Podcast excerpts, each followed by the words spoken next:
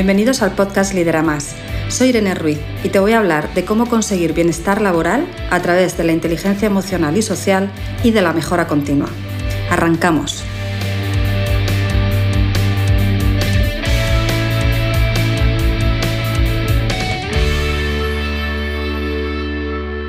Recuerda que todas las habilidades y herramientas de las que hablamos en este podcast las puedes aprender en la escuela online Lidera Más. Te doy más información al final. Hoy te quiero contar una técnica muy sencilla y muy práctica que te va a ayudar a cumplir con tu planificación de tareas diarias respecto a los imprevistos. Y es que muchísimas veces me decís los alumnos de mentoría o de la academia online aquello de Irene, no puedo cumplir mi planificación de tareas y al final pues eh, no gestiono bien mi tiempo. Y es que planifico mis tareas, aplico todas las técnicas, pero me paso el día apagando fuegos, atendiendo imprevistos. Y esto es así, los imprevistos son normales, forman parte del trabajo prácticamente de todo el mundo, es decir, que siempre van a aparecer imprevistos y es verdad que no existe una regla general que te diga tanto tiempo de tu jornada laboral, resérvala para gestión de imprevistos, porque va a depender de tu puesto, de tus funciones, de tu actividad, el que eh, tu día a día atiendas más imprevistos o atiendas menos. Pero sí que hay que tener en cuenta que los imprevistos son normales, que hay que contar con ellos y que por lo tanto hay que planificar un tiempo para imprevistos. ¿Qué es lo que vamos a hacer? Pues durante un tiempo, durante una semana, dos semanas, vamos a medir en el día a día cuánto tiempo le dedicamos a nuestros imprevistos. Y de esta forma, tras ese tiempo, pues podrás sacar esa media, ese tiempo eh, que para ti en tu jornada laboral necesitas planificar y reservar para imprevistos. Ya sabes, como siempre, pues habrá días que te sobre tiempo finalmente, otros días que te falten pero la planificación de tareas y la gestión del tiempo, si conoces un poquito sobre esto, sabes que es flexible y que cuenta con estos pequeños desajustes que cuanto más experiencia tenemos en planificar nuestras tareas, más eh, ajustamos y menos eh, desajustes, menos sobras de tiempo o faltas de tiempo tenemos. Por lo tanto, lo primero de todo, primera idea, Mide cuánto tiempo dedicas a tus imprevistos y planifícalo, mételo en planificación. De esta manera, no, esos imprevistos no van a hacer que tú dejes de cumplir lo que tenías ya planificado para el día. O por lo menos no te va a pasar tantas veces, tan a menudo como muchas veces me decís. En segundo lugar, tenemos que tener en cuenta el concepto de imprevisto y de urgencia. Una urgencia es algo inesperado, pero que además es importante, que me obliga a parar en seco todo y que además suele venir con una fecha tope. Imagínate que viene tu eh, supervisor, tu responsable de área y te dice, mira, necesito que me eh, pases en un informe todos los datos que has estado recogiendo de producción de la línea 4, ¿vale? De el último mes. Esto es algo que no tienes planificado, que no contabas con ello y te lo están pidiendo ahora. Y entonces a continuación te dice, mira, lo necesito para dentro de dos horas, lo necesito para esta tarde a las cinco. Ahí aparece la urgencia, porque efectivamente si ya tengo que entregar esos resultados hoy o a lo largo de esta jornada, o, bueno, viene con esa fecha límite tan cercana a la hora en la que me lo piden, esto es una urgencia. Sin embargo, si esto mismo ocurre y te dicen necesito estos datos en un informe, ya está, no te dicen tiempo, no te dicen fecha. En principio, esto suele ser simplemente un imprevisto. Un imprevisto es algo inesperado, pero que viene sin fecha tope y por lo tanto puedo hacer, si encuentro un hueco en mi planificación de hoy, o incluso que puedo llegar a meterlo en planificación. Lo planifico para mañana, lo planifico a lo largo de la semana. Por lo tanto, hay una idea clave y es que las urgencias que son imprevistos ¿vale? Porque también existen urgencias que no son imprevistos, que es simplemente que yo ya tenía una tarea eh, planificada, que no la he realizado y que finalmente se me ha convertido en urgencia. Sin embargo, esos imprevistos que son urgentes es porque era algo inesperado, pero que además viene con una fecha límite cercana al momento en el que me lo están pidiendo. Eso es un imprevisto urgente. Un imprevisto, simplemente sin ser urgencia, es cuando me piden algo ahora que yo no me esperaba, pero no me dicen qué fecha tope eh, tiene. Por lo tanto, para distinguir pide siempre la fecha tope. Si ya viene con fecha límite, pues ya sabes si es eh, urgencia o si puedo meter en planificación. Si me lo piden para dentro de dos horas, si me lo están pidiendo para mañana a las nueve, es urgencia. Si me lo están pidiendo hoy, yo no contaba con ello, pero me dicen, no, no hay problema, esto va a ser para dentro de una semana, lo puedo planificar. Por lo tanto, pide la fecha límite. Si viene sin eh, esa fecha, si es simplemente una nueva tarea, una nueva petición, oye, ¿para cuándo la necesitas? ¿Cuánto tiempo tengo para realizar esta tarea? Segundo punto importante a tener en cuenta para poder distinguir, ¿realmente tengo que parar todo para hacer esta eh, nueva tarea o puedo eh, hacerla más adelante o puedo incluso planificarla?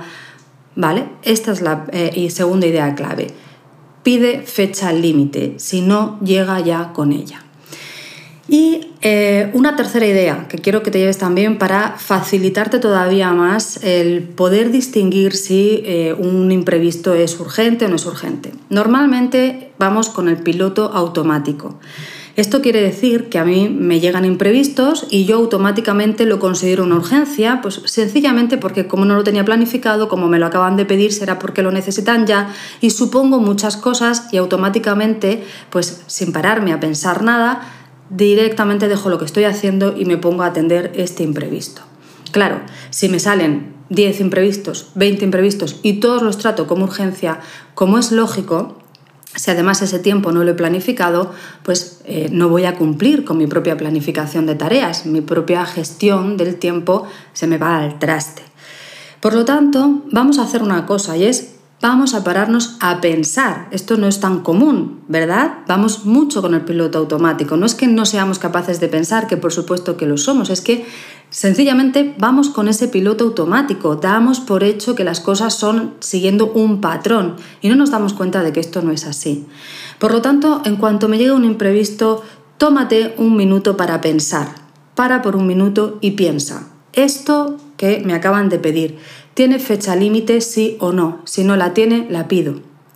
Esto que me acaban de pedir, ¿tengo que hacerlo ya? O puedo terminar la tarea que estaba realizando.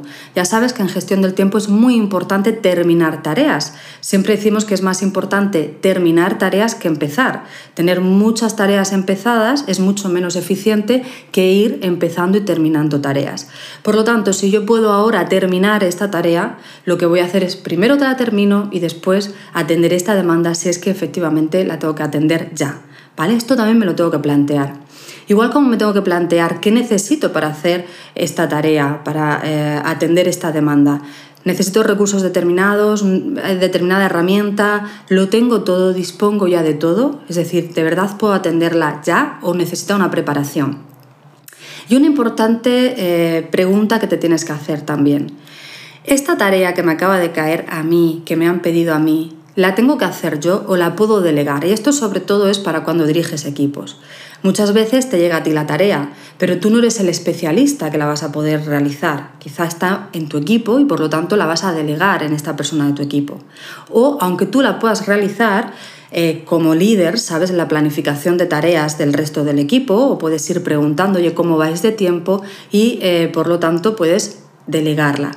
Recuerda que no se delega de cualquier manera. Recuerda que delegar también tiene su técnica para que sea eh, eficaz y eficiente. Es decir, nosotros no delegamos y nos olvidamos, sino que delegamos asegurándonos que la persona que recibe esta tarea tiene tiempo, tiene las herramientas, tiene los recursos, tiene el aprendizaje y puede hacerlo con cierta autonomía eh, y, bien, ¿no? En tiempo. Nunca vamos a delegar eh, a una persona que no, le da tiempo, ¿no? Es decir, lo que no hacemos es pasar el marrón. Eso no lo hacemos, ¿vale?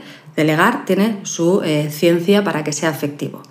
Bueno, pues estas son también preguntas que te invito a que te hagas. Para un minuto, reflexiona, hazte todas estas preguntas y a partir de ahí decide cómo voy a hacer esta tarea, si puedo eh, planificarla, si puedo delegarla, si puedo terminar la que estoy haciendo para empezarla y de esta manera vas a tener mayor control sobre tu gestión del tiempo.